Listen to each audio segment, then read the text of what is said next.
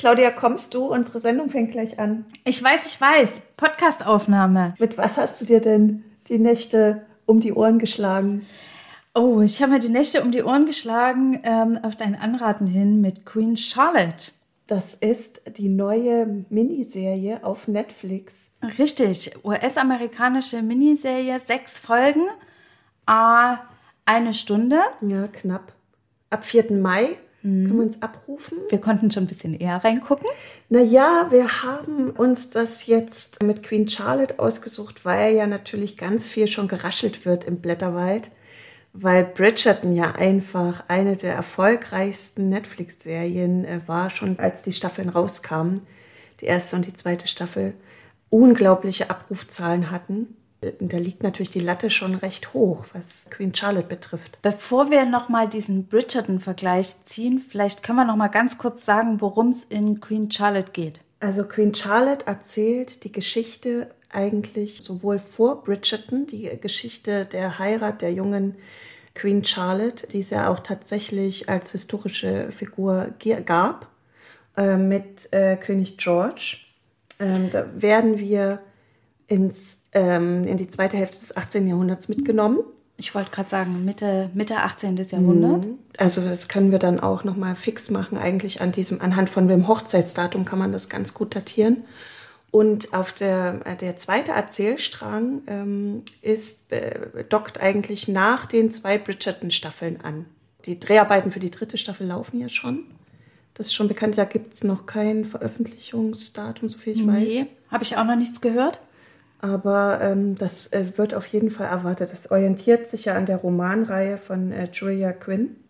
Quinns. Genau, vielleicht für die, Zuhörer, die Bridgerton nicht geschaut haben, äh, zu denen ich übrigens zähle. Ich weiß ja, worum es geht, aber vielleicht können wir auch Bridgerton noch mal Hast ganz ein bisschen quer geguckt. Ich, genau, ich habe quer geguckt. Aber vielleicht können wir noch mal ganz kurz sagen, worum es bei dieser mega erfolgreichen Netflix-Serie äh, Bridgerton ging. Also wo dieser Erfolg liegt, das wurde ja auch diskutiert. Also es ging ja so weit, ob wir uns da in einem Soft-Porno-Format für Frauen befinden oder die Kostüme, also, also einfach eine ähm, sehr opulent ausgestattete Kostüm- und Historienserie. Quietschebunte Märchenwelt habe ich irgendwo gelesen. Ja, und äh, die Süddeutsche hatte geschrieben, ähm, dass man sich irgendwo zwischen Stolz und Vorurteil und Gossip Girl äh, befindet. Das äh, finde ich auch gar nicht so, gar nicht so falsch. Nee, das, was ich gesehen habe, wie gesagt, ich habe die zwei Staffeln, zwei Staffeln gibt es bis jetzt nicht gesehen, mhm. aber das kann ich nur bestätigen. Und es ging vor allem also zielgerichtet immer darum, da Frauen in die Gesellschaft einzuführen und da eine gute Partie zu finden. Also das ist jetzt wirklich äh, arg verknappt, aber letztlich ist es so. Also ähm, gute Partie für den Erhalt der Linie, also für möglichst viele in kurzer Zeit Kinder zu zeugen. Und so wie ich es verstanden habe, spielt es mit historischen Fakten und aber auch sehr modernen Elementen. Also das ist so ein bunter Mischmasch so, aus. Also es ist wirklich, das trifft schon mit deinem, was sagtest du, Märchen? Quietschebunte Märchenwelt. Also da hat man eigentlich äh, sehr viele Freiheiten sich genommen und wenig äh, sich an historischen Vorlagen da orientiert. Und auch bei Queen Charlotte wird ja gesagt, alle Freiheiten, die sich genommen werden, die sind beabsichtigt. Und es gibt einige, das, das kann man schon sagen, wobei der große Unterschied zu Bridgerton tatsächlich ist, dass dieses Prequel, was wir jetzt angeguckt haben, schon ein historisches Vorbild hat.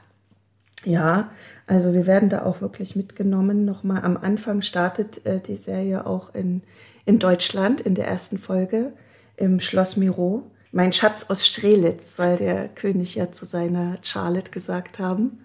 In echt oder in der Serie? Nein, tatsächlich in ah, okay. echt soll er das äh, gesagt haben. In, äh, in der Serie sagt er das, glaube ich, nicht. Dann und, hätte ich es überhört. Und das ist die Herzogin Sophie Charlotte von Mecklenburg-Strelitz, die wir da treffen, die als junge Prinzessin da auftaucht, 17 Jahre in der ersten Folge. Und wir treffen auf eine 17-jährige, also als auf die, die historische Figur wird auch immer als sehr intelligente junge Frau beschrieben, die man selten ohne Buch in der Hand antraf, das kritisiert dann auch ihr Bruder, dass sie da irgendwie zu viel, zu viele Freiheiten hatte, um sich zu viel anzulesen, was ja wirklich dann auch untypisch war für die. Zu gebildet. Zu gebildet. Genau. Wollte man damals nicht.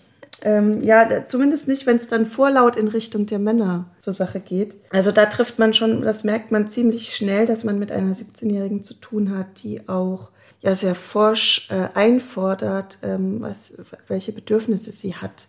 Wenn, also wenn ich mich da erinnere, zum Beispiel Effi Priester haben wir auch mit 17 angetroffen. Stimmt. Das ist eigentlich ein ganz anderer Charakter. Den Vergleich habe ich gar nicht gezogen, du hast recht. Na, ich habe mir überlegt, was, wie, wie, was haben wir denn noch für 17-Jährige? Ja, weil, weil sie sehr, sehr reif auch ähm, eingeführt wird. Und absolut, ne? absolut. Also sie kommt schon sehr in sich ähm, rüber. Das, das ist mir auch aufgefallen. Also das ist, glaube ich, schon auch eine moderne Interpretation ihrer Figur. Ob mhm. sie so, also das glaube ich nicht, dass sie so in dem Maße unterwegs war, die historische 17-Jährige, die auch da wenig Wahl hatte. Also man startet ja in diese Folge 1 damit auch, das sagt sie auch dann mal später, dass sie verkauft wurde. Also der Bruder unterschreibt da den Hochzeitsvertrag für sie und dann wird sie verschifft nach London. Und es war wohl auch tatsächlich so, dass sie beide sich erst am Tag der Hochzeit oder kurz davor wirklich kennengelernt oder kennengelernt ist zu viel gesagt, also getroffen haben, um dann zu heiraten. Sie soll auf jeden Fall auf der Überfahrt im Büchern geschmökert haben, während alle anderen seekrank waren. Das habe ich irgendwo gelesen. ja, ja, das ist auch eine schöne Anekdote eigentlich. Ob das stimmt, weiß man nicht, aber das äh, habe ich gelesen. Der große Unterschied oder die großen Freiheiten, die sich äh, die Serienmacher grundsätzlich nehmen, beruht in diesem Fall tatsächlich auf einem Mythos, den es wirklich gab. Nämlich Queen Charlotte wird dargestellt von einer schwarzen Darstellerin. Und es gab den Mythos, dass sie maurisches Blut gehabt haben. Soll. Genau. Das wird auch in der Serie äh, angesprochen. Und es wird auch thematisiert, dass sie zu dunkel wäre und also von der Königin Mutter, wie man jetzt vorgeht, es wird als das Experiment Das große Experiment. Und das ist ja, das widerspiegelt ja auch das große Experiment eigentlich der Bridgerton-Serie, auf farbenblindes Casting zu setzen. Und da wurde ja auch in der Rezeption äh, drüber diskutiert, ob ähm, Bridgerton nicht trotzdem ein Rassismusproblem hat. Weil es einen, äh, damals in der ersten Staffel war es der Duke, der dann als ein, ein schwarzer Herzog war, den einfach so in die Landschaft zu stellen stellen und einfach nicht drüber zu sprechen, dass er einfach eine andere äh, Hautfarbe hat als alle anderen in der weißen, adeligen englischen Gesellschaft. Das hat einfach auch nicht funktioniert. da wird, da wird nie von einem Experiment gesprochen. Und da vorher, also das vorher jetzt erzählen zu wollen, versucht jetzt, glaube ich, diese Serie das nochmal aufzufangen, zu sagen, wir, wir, wir setzen jetzt in der Serie eine Erklärung, wie wir da hinkommen. Also das habe ich übrigens damals mitbekommen, auch wenn ich Bridgerton nicht geguckt habe, dass das sehr hoch besprochen wurde, diese Besetzung der Schauspieler und muss man noch mal drüber reden, dass sie jetzt schwarz besetzt. Also das war auf jeden Fall ein großes Medienthema bei Bridgerton. War auch, glaube ich, ein bisschen drüber. Also mhm. diese ganze Debatte zeigte dann auch wieder das Rassismusproblem auf, was wir immer noch haben, dass das so ein großes äh, Thema war und dass man eben nicht einfach drüber weggehen kann oder, zu, oder sagen, wir besetzen jetzt einfach die passende Rolle, den besten Schauspieler, der da für uns passend erscheint, egal welche Hautfarbe er letztlich hat. Jetzt hast du gerade gesagt, Queen Charlotte versucht wahrscheinlich genau diesen, diesen Kreis zu schließen. Findest du, dass es gelungen ist? Ich fand es jedenfalls einen interessanten Ansatz. Also auch nochmal, das wird ja aufgefangen in der äh, Malerei, spielt ja auch ein großes Thema. Es wird ja dann ein Porträt auch von der königlichen Familie oder auch von der Queen angefertigt. Und da sagt, da ist es, glaube ich, auch wieder die Königin Mutter, die sagt, es muss jetzt hier, ähm, sie muss heller gemalt werden. Und das, glaube ich, ist ja wirklich auch so passiert. Die Malerei war ja im 18. Jahrhundert wie Instagram heute. Also wer äh, natürlich wurden da Filter drüber gelegt und die Haut, es war ja fast Durchsichtigkeit, mit der ja dann die Adligen porträtiert wurden. Und das fand ich einfach einen spannenden Ansatz zu sagen, ja natürlich wurden ähm, sie in dem Schönheitsideal ihrer Zeit äh, festgehalten. Es ist natürlich ähm, ein Problem, also das heute dann zu besprechen, dass dieses Schönheitsideal, ähm, das hat man ja auch in dieser Debatte von Cleopatra. Genau, aktuell, das ist auch eine neue Serie. Also ich finde es also auf jeden Fall einen spannenden Ansatz, da überhaupt so äh, die Frage aufzumachen, was können wir denn überhaupt daran für wahrnehmen? Also dass diese Gemälde natürlich nicht eins zu eins die Wirklichkeit abgebildet haben. Das, ja, das stimmt. zu erzählen. Und warum sollte das eine Serie tun? Oder was, was war überhaupt die Wirklichkeit? Ich, ich fand es ein super Ansatz. Wie gesagt, du hattest mir Bridgerton schon mal ans Herz gelegt. Das hat mich nicht so abgeholt. Hatte ich dir das wirklich ans Herz gelegt? Ja, das hattest du mir ans Herz gelegt. Ähm, Wahrscheinlich, weil du mir auch erzählt hattest, dass du, ähm, du hast ja auch diese Britannien-Affinität. Genau. Und für äh, groß, groß und, und breit, ein weites Herz dafür. Für kostümgewaltige äh, Filme. Genau, also wir mögen beide Kostümschinken. Und es ist, das ist wirklich ein Kostümschinken, Bridgerton. Ein und natürlich auch Queen Charlotte. Aber ich bin bei Bridgerton nicht so reingekommen. Mir war es zu, äh, ich glaube, zu quietschebunt schon mm. am Anfang. Ich habe nach der ersten Folge ausgemacht und das ging mir jetzt bei Queen Charlotte anders. Ich gebe zu, ich finde auch immer noch, dass sich diese beiden Erzählzeiten also die junge Queen Charlotte, die gerade ihren Mann vorgeführt wird, um ihn unbekannterweise zu heiraten. Und die ähm, ältere Queen Charlotte, die quasi versucht, ihre Kinder an den Mann zu bringen, das muss man ja auch sagen. Das ist ja diese zweite Erzählzeit. Mhm. Finde ich, unterscheiden sich schon darin, dass sie, dass diese zweite Erzählzeit nochmal bunter ist, nochmal eins oben drauf setzt und das auch so ein bisschen mit Augenzwinkern macht. Ist mein Gefühl. Hast du ein Augenzwinkern gesehen? Also ja. ich habe da eher auch gesehen, dass sie eigentlich aus ihren Erfahrungen es nicht schafft, daraus Ableitungen zu treffen oder aus diesen Gebärschleifen dann auch mal auszusteigen. Also sie zwingt ja ihre Kinder, dasselbe durchzumachen wie sie. Letztlich ist es ja für sie, also auch die historischen Figuren wurde ja immer gesagt, dass sie eine wirklich glückliche Ehe, also für, für das Verständnis der Zeit eine glückliche Ehe, führten zumindest keine Skandale und, weiß ich nicht, 14, 15 Kinder, was man eben sagen konnte über diese Ehen. Man konnte ja auch nicht da so reingucken, wie das jetzt die Serie macht. Aber dass sie ihre Kinder zwingt und das von ihnen einfordert, eben es wird ja auch nur an einem Punkt mal aufgebrochen, dass sich da, ich glaube, das ist nicht die Tochter, sondern die Schwiegertochter ihr offenbart, dass sie auch schon ewig viele Fehlgeburten ja, hatte. Ja.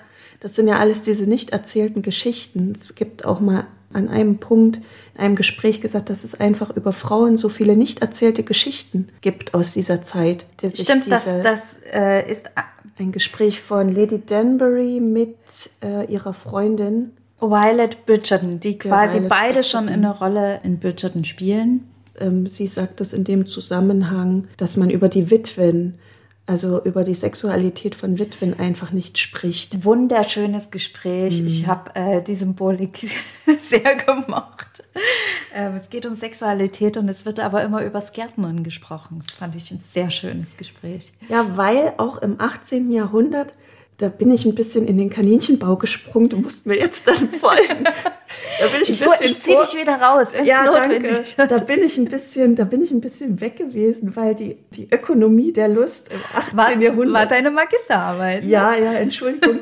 da war ich dann, war ich dann weg, weil natürlich im 18. Jahrhundert Sexualität, also normale Sexualität immer nur ähm, im gebärfähigen Alter auch gedacht wurde und um die äh, Reproduktionswillen und die Produktion von gesunden Nachkommen. Also es ist äh, der, das heißt alles darüber hinaus. Alles darüber hinaus wurde zumindest nicht besprochen oder war wieder natürlich. Also sowohl Onanie als auch vorehelicher äh, vorehelicher Sex sind genauso abnormal wie dann den Sex in der Ehe zu verweigern. Und das ist ja auch ein Thema dann. Und ähm, über die Gebärfähigkeit über hinaus. die Gebärfähigkeit hinaus. Mhm. Also das ist ja auch das, was Bridgerton die ganze Zeit bespricht. Da geht es ja immer nur um die jungen Frauen, ähm, die in der Blüte ihrer äh, Schönheit und äh, Gesundheit an den Mann gebracht werden müssen. Also da auch das perfekte Alter für die Einführung in die Gesellschaft zu finden. Das ist ja das, um was sich Bridgerton die ganze Zeit dreht. Und das Interessante an Queen Charlotte ist, dass da auch diese Brüche mal thematisiert werden und mal darüber hinaus besprochen wird oder was eben alles nicht besprochen wird.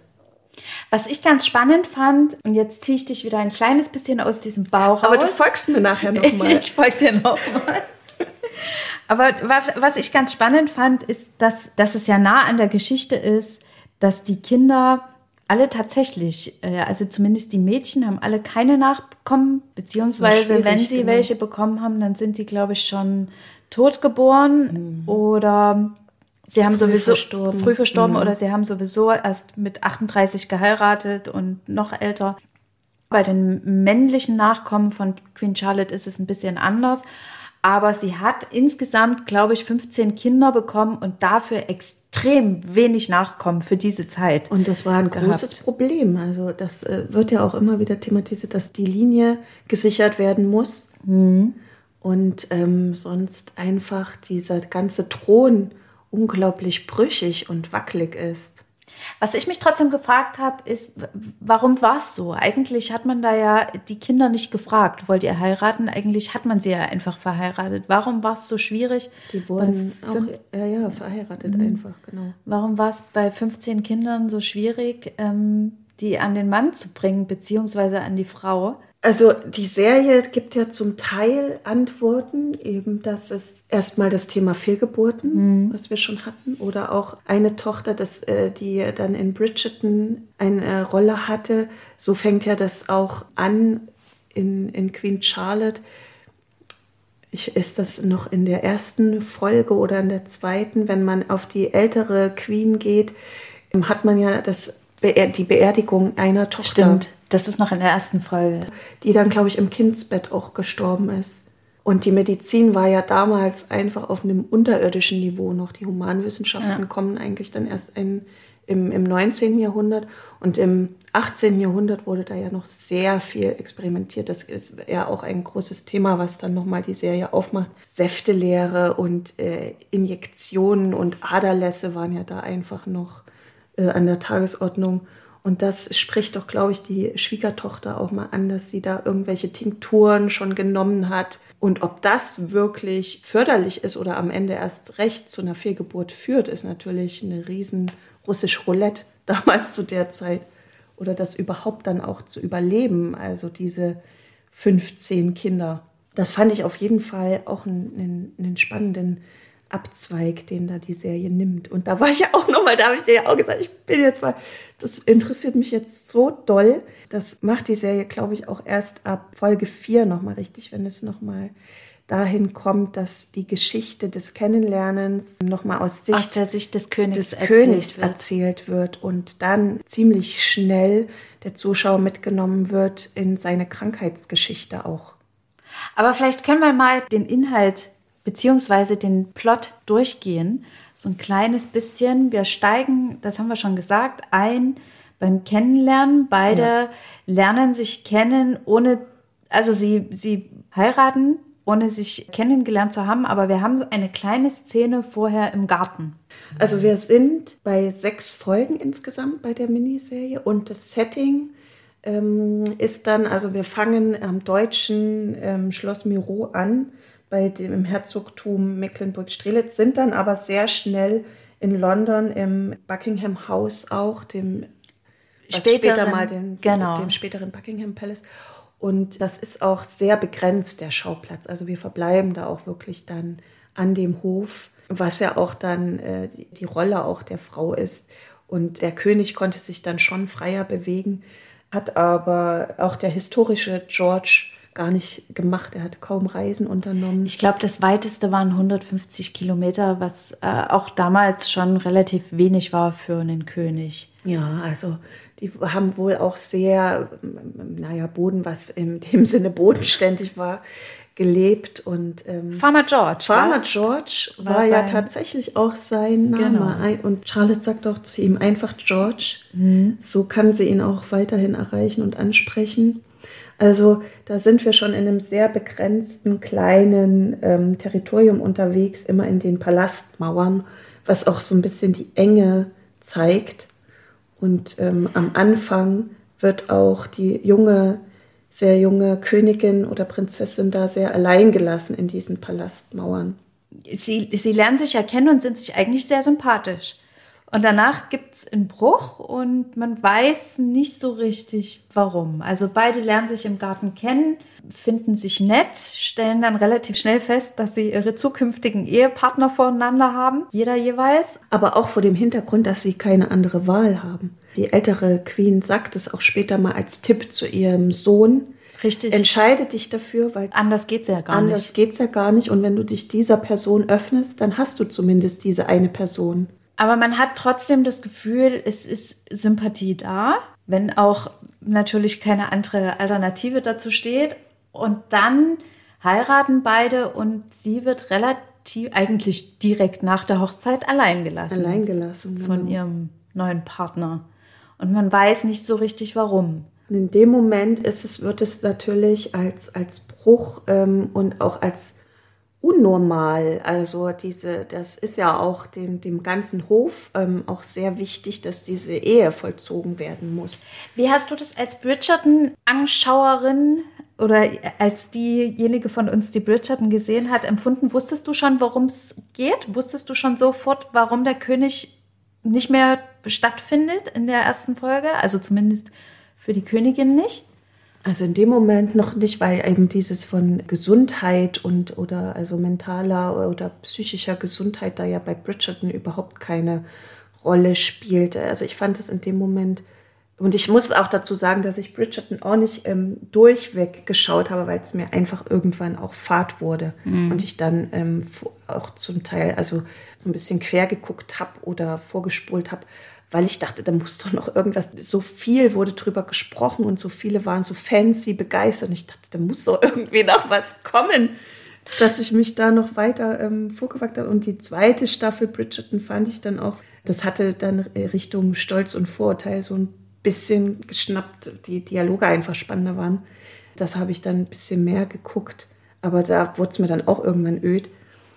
Aber nochmal zurück zu, zu Queen Charlotte. In dem Moment war mir das noch nicht klar. Es war dann nur so ein bisschen schon angeknipst, wenn man in diese Debatte von, von der ökonomisierten Lust geht.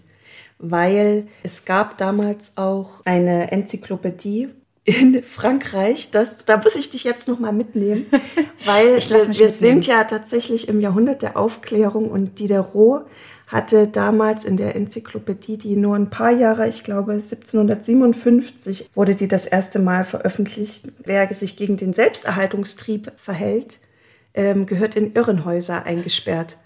Und in dem Zusammenhang ist diese ganze Lust und Unlust und Sexdebatte eigentlich sehr spannend, weil da schon verhandelt wird in der Serie auch, was ist denn jetzt eigentlich normal oder normiert, was wird erwartet, was erwartet der Hof und es ist ja auch keine private Sache. Also die, die Queen Mom versucht ja auch immer zu erfahren, wie steht's um den Sex?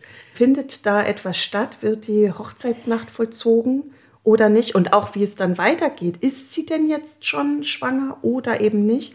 Also das ist ja enorm wichtig und wird viel besprochen. Ich glaube, an einer Stelle wird sogar gesagt, ja, früher sind wir damit ins Schlafzimmer gegangen und haben aufgepasst. Jetzt, jetzt sind wir ja so modern und lassen das Paar allein. Das war ja auch wirklich so. Also da wurden Genau. ja die, ähm, die werden ja wirklich bis ins Schlafzimmer geleitet.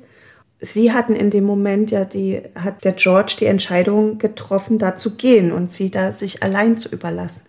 Und sie war da ja sehr lange allein und es hat mich auch so ein bisschen wieder an The Crown erinnert, Das sagtest du schon. als äh, Diana so lange Rollschuhfahrer. Rollschuhfahrend durch die langen Gänge unterwegs war. Und es ist ja aber auch natürlich ein, ein Versuch, Macht auch auszuüben.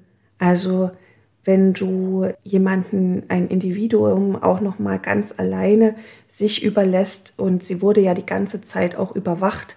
Es kommt noch dazu, sie ist in ihren Flitterwochen, das heißt, sie kann auch noch keine Pflichten, die sie vielleicht sonst im gesellschaftlichen Leben als Königin hätte, noch nicht wahrnehmen, weil Keine es ge- ja. gewollt ist, dass sie ihre Flitterwochen eigentlich mit ihrem Mann allein Vollzieht. verbringt und vollzieht. Was ich ganz spannend fand, ist, dass wir, obwohl diese Ehe unvollzogen im Raum steht, parallel schon mitbekommen, wie es in anderen Ehen abläuft. Also Lady Danbury, das wird, glaube ich, sogar noch vorher eingeführt, führt ein ähm, sehr unangenehmes Eheleben.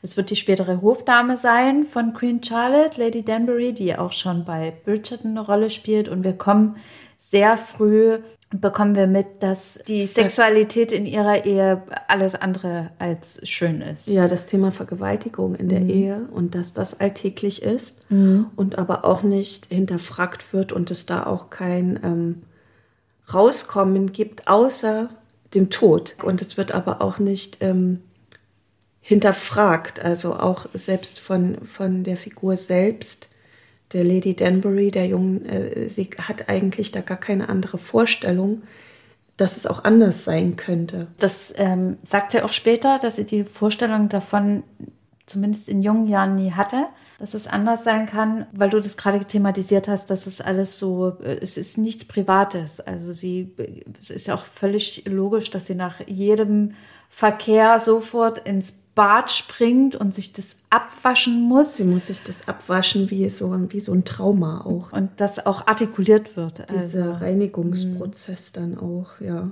Also nachdem er dann gestorben ist, das kann man vielleicht sagen, dass äh, der Lord Danbury irgendwann verstirbt. Ähm, wir hatten keinen Spoilerverweis. Stimmt, wir hatten keinen Spoilerverweis.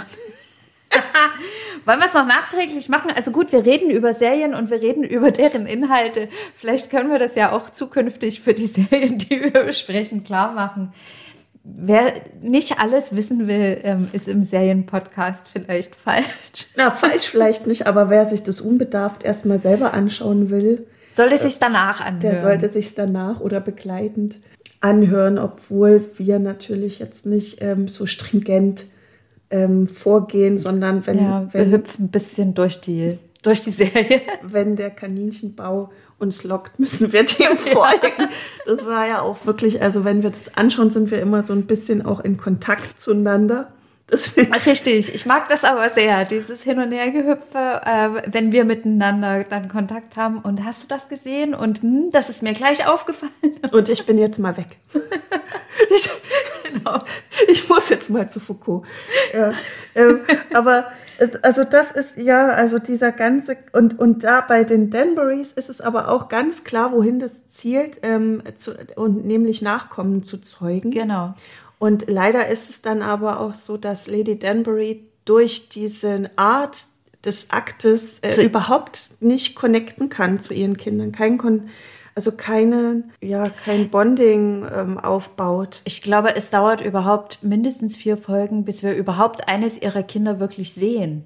Es wird, glaube ich, vorher nicht mal als Schauspieler äh, eingeführt sie benutzt dann dieses Kind auch, um ihre eigene Rolle ähm, und ihre eigenen, mhm. ihren eigenen Stand zu, zu festigen, wenn es darum geht. Also da sind wir wieder beim großen Experiment, so wird es ja genannt, dass die Krone eben auch den äh, farbigen, adligen Titel verliehen hat. Und da ist die Frage, sind diese auch vererbbar? Da gerät sie dann nach dem Tod ihres Mannes ins Straucheln, weil nicht klar ist, ob sie jetzt mit ihrem Stand abrutscht in die Bedeutungslosigkeit und auch womöglich verarmt. Und diese neuen Freiheiten, die sie da gerade ähm, eigentlich zum Greifen nahe hat, dass sie tatsächlich ohne eben vergewaltigt zu werden, ähm, Teil der Gesellschaft sein kann, äh, gerade zu zerbrechen drohen oder ihr nur die Flucht in die nächste Ehe ich äh, bleibe mal kurz bei dem Strang und gehe da schon mal einen kleinen Schritt weiter, dass sie dieses Angebot zwar bekommt, da verrate ich jetzt wahrscheinlich auch nicht zu viel, weil sie ja auch in Bridgerton schon ein Thema ist, Lady Danbury. Sie bekommt dieses Angebot, Eine ihren Stand Ehe. nicht nur zu erhalten, sondern eigentlich sogar noch ähm, äh, abzugraden. Ja. Und nimmt es nicht an und das finde ich total, also ich habe ganz oft gedacht, hätte man damals wahrscheinlich nicht gemacht. Habe ich, hab ich auch darüber nachgedacht, dass es nicht möglich gewesen wäre. Zumal es auch Queen Charlotte in einem Gespräch auch anspricht. Mhm. Also wie sie jetzt drauf kommt, das abzulehnen. Und dann aber sagt, ja klar, ähm, er kommt doch dann wieder zum Tee vorbei.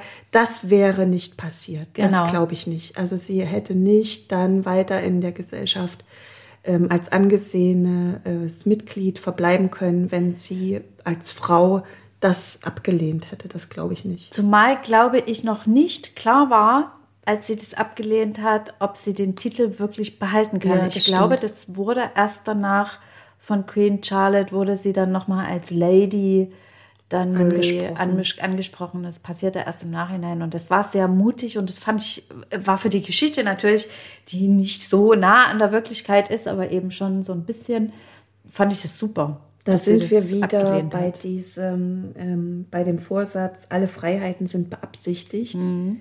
Und es wird aber sehr oft in der Serie so gemacht, ähm, dass du das bemerkst als Mhm. Zuschauerin oder Zuschauer, wann jetzt, ähm, Achtung, also manchmal, Achtung, jetzt äh, spielen wir mit Wirklichkeiten. Das hat man auch in der Szene zum Beispiel, die fand ich auch sehr, sehr schön, als der König zu seiner Mutter gerufen wird und sie ihm mitteilt, dass, er eine, dass sie eine Frau für ihn gefunden hat.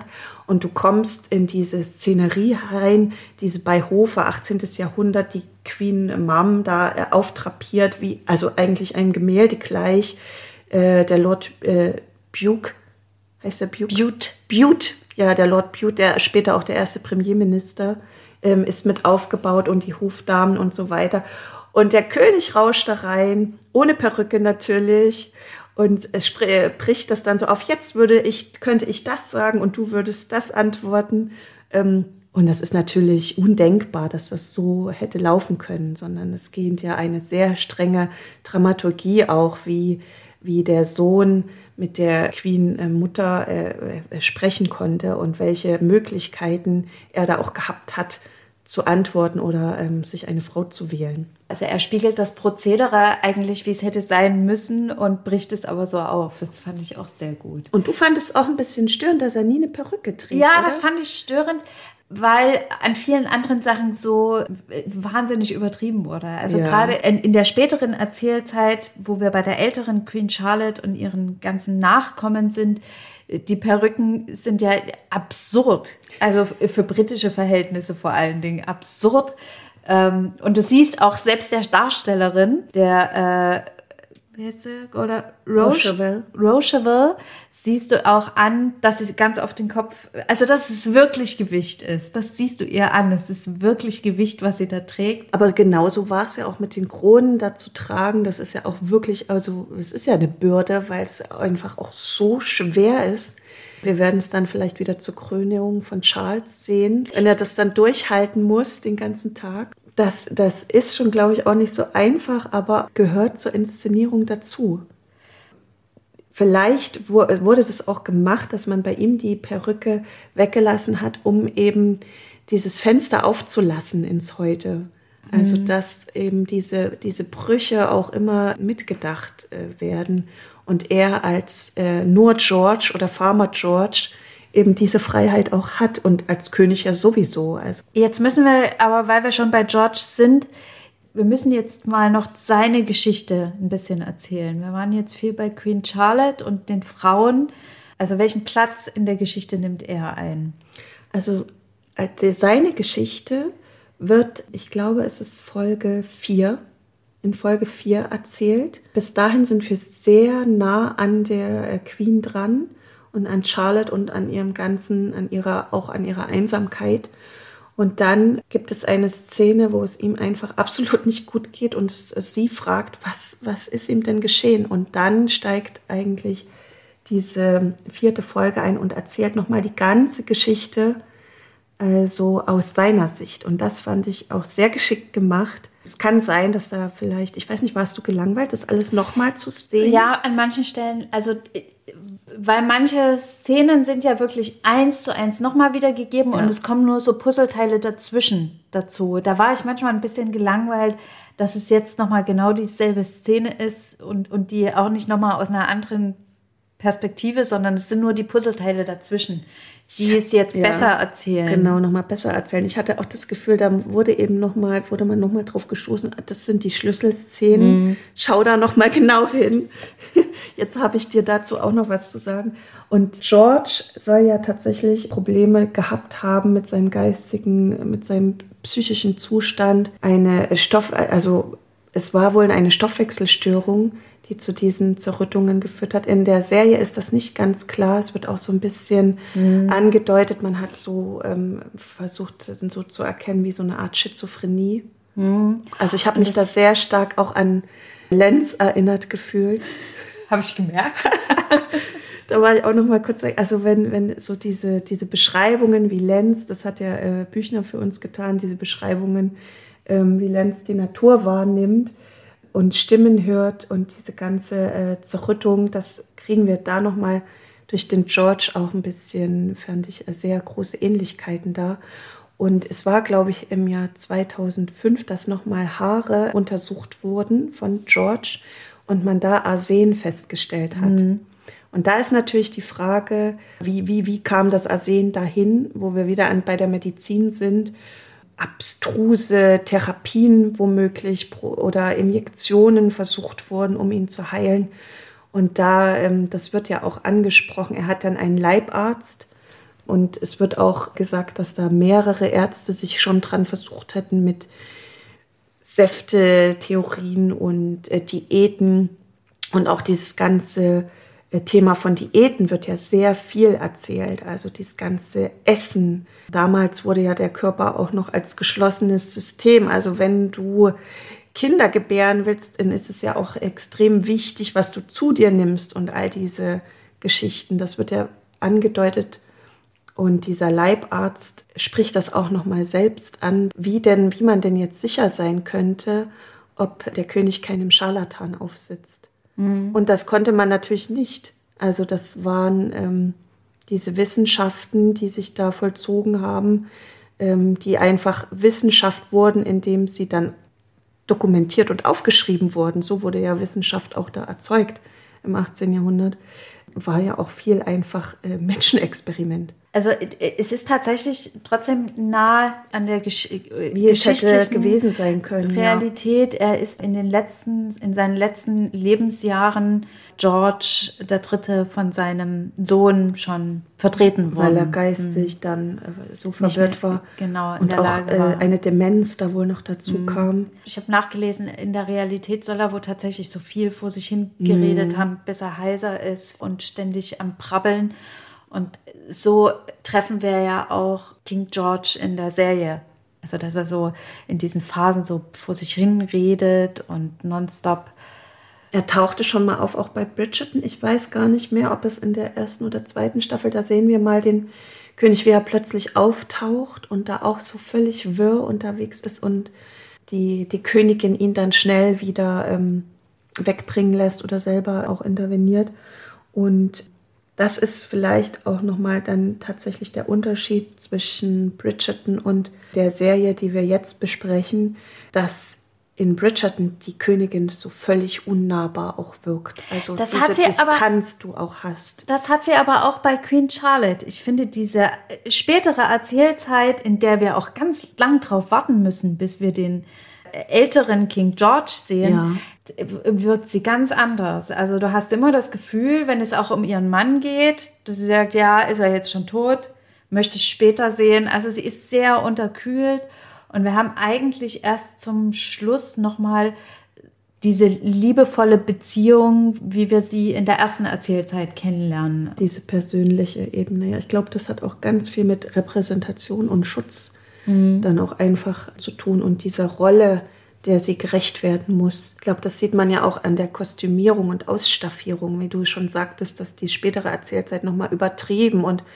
äh, nochmal pompöser erzählt wird, die Kostüme, da, dass sie einfach da kein, dieses junge Mädchen, dass es auch einfach mehr verkleidet und ähm, übertüncht wird. Ja, aber ich, ich fand das auch alles so ein bisschen mit Augenzwinkern, da, da war ich ein bisschen enttäuscht. Also gerade.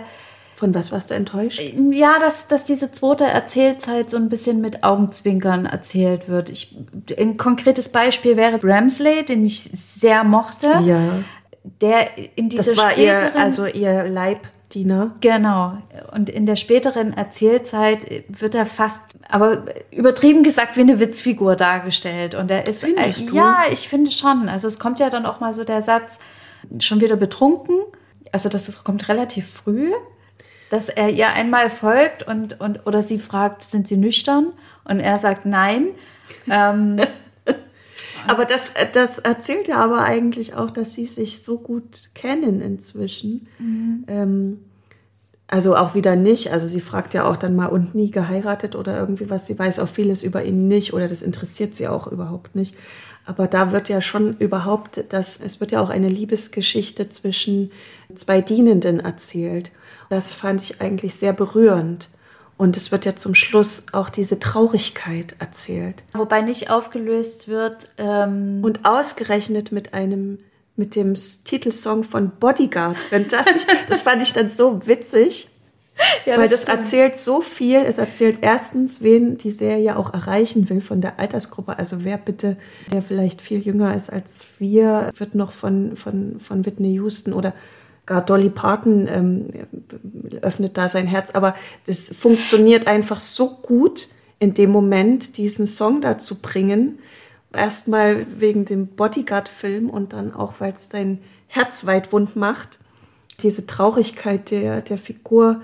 Du bekommst aber nicht erzählt, ist er verstorben oder vielleicht entlassen, weil der König in seiner Abgeschiedenheit keinen Bediensteten mehr hat. Das äh, haben wir jetzt noch nicht erwähnt. Ne? Also das, es geht auch um Homosexualität in der Serie. Er hat eine Beziehung, die auch sehr romantisch ist, zum Teil mit dem Kammerdiener. Kammerdiener des Kammerdiener? Königs. Ja. Ich glaube schon. Also es geht nicht nur um das Körperliche, sondern sie haben auch so eine Beziehung miteinander und im Rahmen ihrer Möglichkeiten. Im Rahmen also ihrer das Möglichkeiten. Muss natürlich alles völlig geheim bleiben. Und es bleibt das große Fragezeichen, was, was mit dem Kammerdiener des Königs passiert. Also ja. du siehst ihn am Ende in einer so rührigen Szene allein tanzen ja, das hat mich schon auch gekriegt. Ja. Aber ich, ich fand es eben trotzdem, auch so wie er dargestellt wurde, fast ein bisschen, ja, ein bisschen, es, es war so mit Augenzwinkern erzählt, fand okay. ich. Es hat, das fand ich nicht ganz so toll.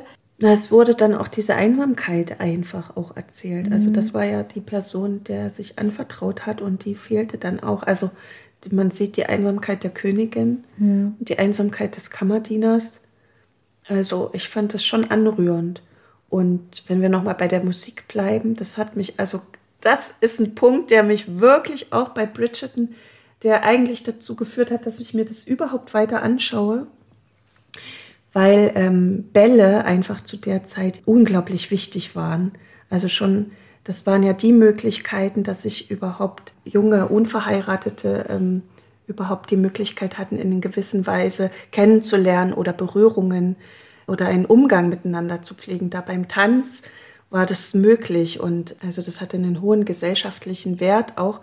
Und die Musik, die waren ja damals, kann man ja schon vergleichen mit einem Popsong von heute. Also die, wenn wir lernen auch ganz kurz Mozart kennen. Wir lernen kurz Mozart kennen und er hat ja auch tatsächlich die Queen Charlotte hat ihn tatsächlich getroffen. Mozart war in London. Ach, das hast du recherchiert. Ach, ja, ich cool. habe da mal nachgeguckt und das war 1764, 65, also schon. Ähm, Mozart muss mit acht, neun Jahren eben wirklich äh, vor der Königin gespielt haben und diese Szene hat man da auch kurz in der das Serie. Sehr witzig. Und das war natürlich, man muss sich das ja so vorstellen, dass diese Musik wie Rihanna oder Taylor Swift heute äh, damals äh, wahrgenommen wurden und Beyoncé hört man einmal, also als instrumentale Versionen, zu denen dann getanzt wurde.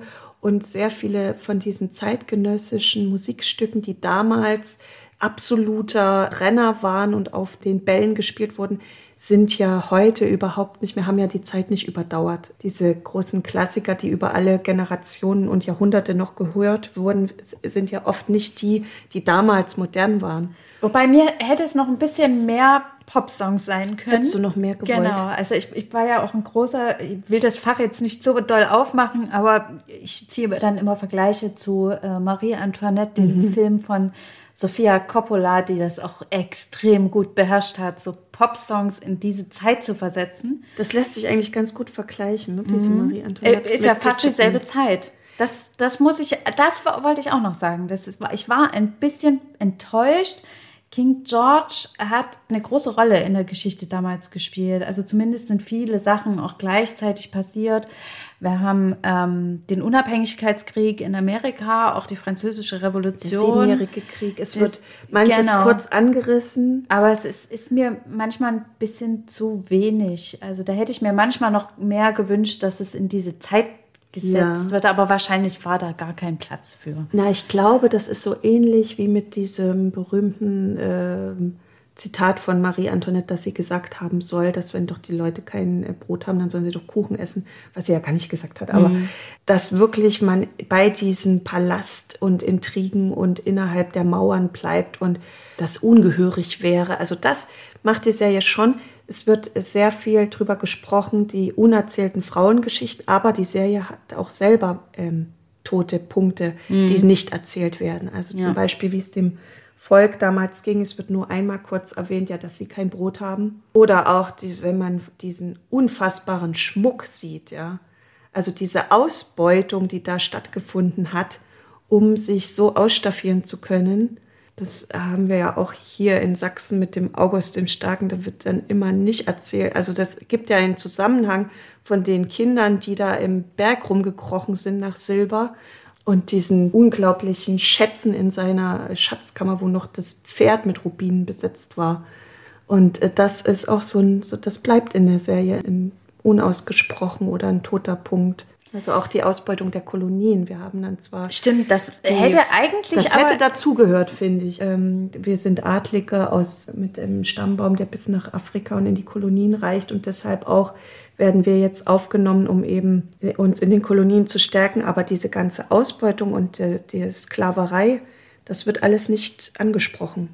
Nee, es, es wird zwar versucht, für eine Art Gleichberechtigung zu sorgen und das auch thematisiert, eben indem man immer dieses Experiment erwähnt. Ja.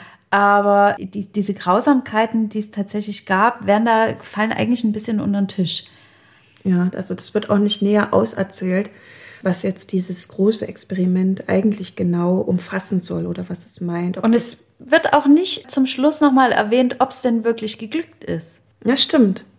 Na gut, zumindest, also wenn man jetzt davon ausgeht, dass Bridgerton da ansetzt danach und dann dieser farbige Herzog einfach eingeführt wird, als gäbe es gar keinen, also warum so, sollte das jetzt überhaupt erwähnt werden? Wenn man davon ausgeht, ist es ja geglückt. Also innerhalb äh, der Serie. Aber man, wenn man in der letzten Szene, der letzten Folge, wo nochmal dann thematisiert wird, dass es ein Nachkommen wieder geben wird, merkt man auch, dass es weiterhin wackelig ist. Also diese ganze Erblinie.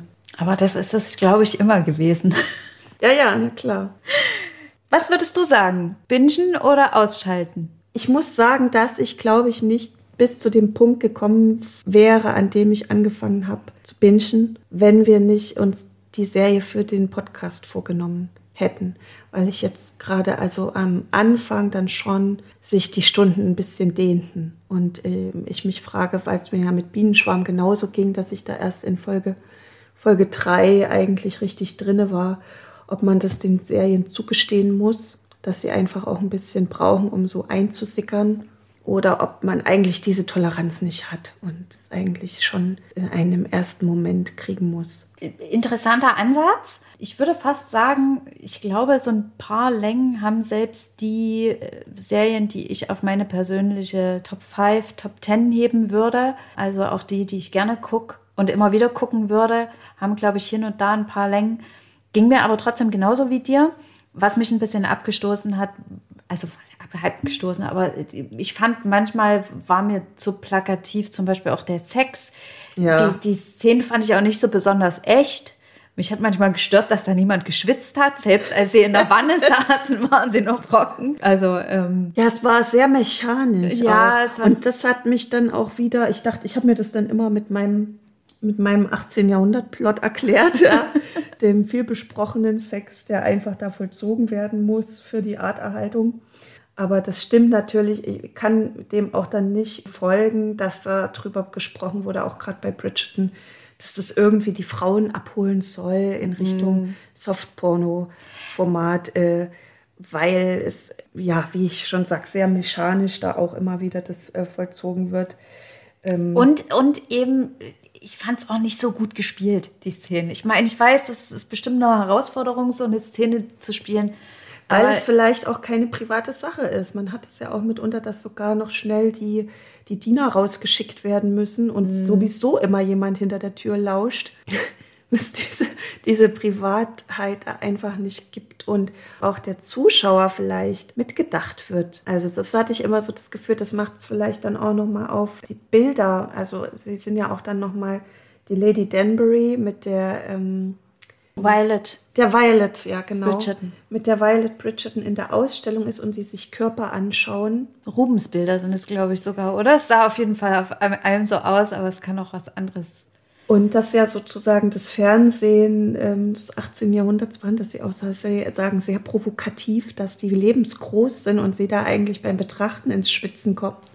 Das fand ich nochmal äh, sehr spannend, das, das Feld nochmal aufzumachen, weil damit ja auch gesagt wird, was eben abgebildet wird, ist auch Teil der Geschichte und Teil des ähm, kulturellen Gedächtnisses. Und das hat man ja auch, wenn die Königsfamilie gemalt werden muss, die aber gar nicht da sind. Also der Maler dann auch damit allein gelassen wird.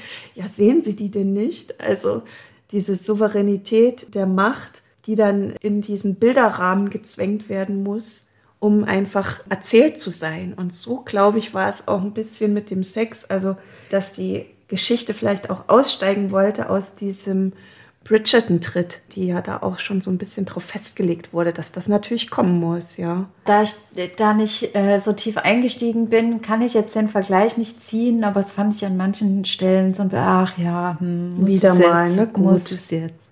Okay. Ja, aber also ich glaube schon, dass das damit äh, zu tun hat, auch mit diesen, um diese Reproduktion zu erzählen, mhm. ja, dass das einfach, das ist vielleicht auch schon dieses als Augenzwinkern zu verstehen, was du wolltest, aber Glaubst du, dass es an den Erfolg anschließen kann von Bridgerton, die Serie? Ich glaube schon, dass sehr viele jetzt neugierig gemacht mhm. wurden. Und ich glaube auch, dass eben diese Langeweile, die ich da am Anfang verspürt bei den ersten Folgen, damit zu tun hat, dass man erstmal die Bridgerton-Fans bedienen musste mit einer kostümgewaltigen, romantischen Serie. Man dann aber sagt, wie es ja auch für Shonda Rhimes eigentlich typisch ist, Shondaland-Produktion ist es ja, zu sagen, Edge Beige. Äh, ich mache jetzt aber mal noch eine ganz andere Abbiegung und ich nehme jetzt noch mal einen anderen Abzweig. Das macht sie ja gern bei auch erfolgreichen Prequels oder, oder Abzweigen von Serien. So eine Shondaland-Produktion ist eigentlich eine Cash-Cow. Das, und das denke ich schon, dass das jetzt auch erwartet wird, dass das sehr erfolgreich erstmal anläuft. Das glaube ich auch, aber ähm, ich gebe auch zu, ich hätte wahrscheinlich nicht durchgehalten, wenn wir es uns nicht vorgenommen hätten. Also es gab schon so einige Momente in diesen ersten Folgen, wo ich so dachte, oh, hm, und war dann ganz froh, dass ich durchgehalten habe. Also ich fand den, den Twist am Ende auch sehr gut. ja. Und äh, ich weiß nicht, ob wir das sagen wollen, aber äh, es, es hat uns dann emotional auch erwischt, das ja, Ende. Ja, ja, ja. Also, es war natürlich auch darauf angelegt, das muss man klar. auch sagen, dass es einen kriegt, aber diese Verbindung nochmal zwischen der doch in der zweiten Erzählzeit recht kühlen Königin, die dann nochmal so auftaut in Verbindung mit ihrem König, das ist schon hm. Das alternde Königspaar. Und das ist ja auch wieder so eine Geschichte, die oft nicht erzählt wird. Eben. Das äh, wird ja auch mal thematisiert, dass immer um diese jungen, jungen Frauen und die jungen, auch die Romane der, aus der Zeit brechen ja eigentlich, wenn man an Orsten denkt oder so, mhm. brechen die ja eigentlich immer mit der Hochzeit ab. Mhm. Und ob das dann glücklich weitergeht oder scheitert, ist ja und sie lebten glücklich und zufrieden bis an ihr Lebensende. Mm, ja, ja. Aber wie das sich wirklich verhält und auch eine alternde Liebe dann mal zu begleiten, sind ja auch oft Geschichten, die einfach nicht erzählt werden. Daher hatte das auch eine gewisse Frische.